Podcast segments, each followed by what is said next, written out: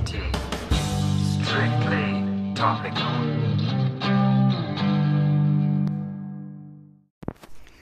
Guten Morgen, Davidchen und Manueli.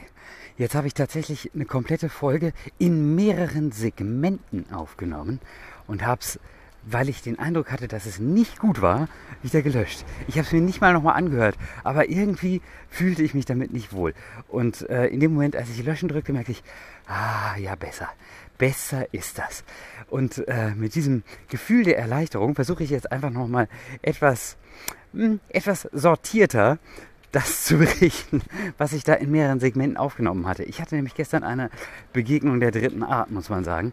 Ich wurde von einem Typen angesprochen, auf dem Weg zum Kindergarten, als ich Victor abgeholt habe. Ähm, ich habe extra die Kopfhörer rausgenommen, weil ich dachte, der fragt nach dem Weg oder bettelt oder was weiß ich was. Und ähm, also er sprach gebrochen Deutsch, hat, ich hatte aber den Eindruck, dass er Deutsch sehr gut versteht. Und wenn ich das etwa richtig dechiffriert habe, was mit das Ansinnen, mit dem er an mich herantrat, war es, dass er Arbeit haben wollte.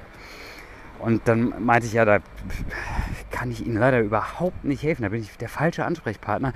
Und dann kam so ein erster Vorwurf Richtung, ja, so ist das bei euch Deutschen, ihr wollt immer nur schnell weg oder irgendwie sowas. Kein, hm, fand ich ein bisschen seltsam. Und dann meinte ich nur, ja, ähm, achso genau, und ihr hört nicht richtig zu. Und dann meinte ich, ja, also ich habe verstanden, Sie wollen Arbeit haben und da kann ich Ihnen halt nicht helfen. Äh, habe ich das missverstanden? Und ähm, wissen Sie, was Not ist? Ja, dann dachte ich, ja, absehbare Fangfrage. Und habe dann so was Schlaues geantwortet wie, ja, wahrscheinlich habe ich eine andere Vorstellung von Not als Sie. Und ja, so ist das bei euch Deutschen. Ihr weicht immer aus. Ihr, und, und so ging das in einem fort. Und ähm, dann habe ich immer gesagt, schön, aber ich muss jetzt weiter, ich muss meinen Sohn abholen. Tschüssi. Und habe eben noch äh, so äh, freundlich das so ein bisschen weggelacht. Das hat er dann auch wieder nachgeäfft und wir Deutschen. Und also ganz schräger Typ. Jedenfalls hatte das möglicherweise zur Folge, offenbar arbeitete es in mir weiter, abgesehen davon, dass ich es direkt danach nochmal protokolliert aufgenommen hatte, weil ich dachte, oh, das muss ich euch erzählen. Ähm, ich habe, wie gesagt, ich habe mir dieses Gesprächsprotokoll gar nicht nochmal angehört. Ich fühlte mich nur damit jetzt heute Morgen nicht mehr wohl und habe es wieder gelöscht.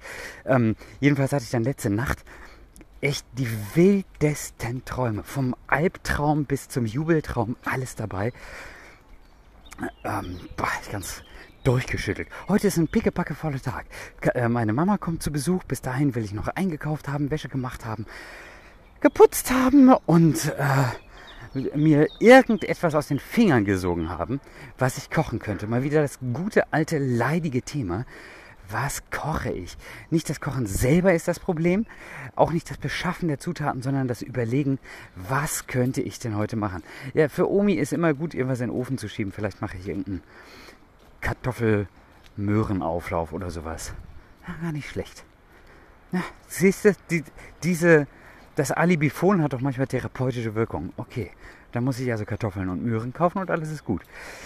Ähm, ja, habt ein Danke, danke für diesen äh, wunderbaren Einwurf eurerseits aus, aus dem Jenseits. Ich weiß gar nicht, wie weit ihr hinterhergekommen seid mittlerweile mit Hören. Könnt ihr mal in den Chat schreiben. Also, äh, macht's gut, habt einen schönen. Ach so, könnt ihr, wenn ihr das noch nicht gehört habt, nicht in den Chat schreiben. ist auch egal. Ähm, Habt einen schönen Donnerstag. Ja, das ist jetzt die deutlich bessere Aufnahme. Gut, dass ich das nochmal gelöscht habe. Eieieiei. Ich bin jetzt übrigens gleich bei der Kirche, die bimmelt. Und ähm, dann auch bei der Großbaustelle. Und mir ist noch eine fünfte Baustelle, an der ich morgens gelegentlich vorbeikomme, eingefallen. Da wurde bei uns in direkter Umgebung ein Haus abgerissen. Und jetzt geht es nicht weiter. Ja, toll. Tschüss.